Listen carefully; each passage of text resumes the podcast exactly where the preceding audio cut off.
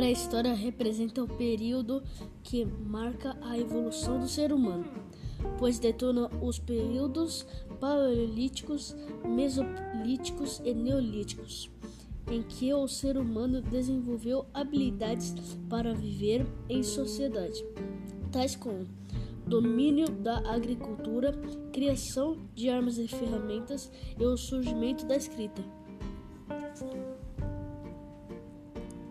A pré-história está dividida em três períodos: Paleolítico, Mesolítico e Neolítico.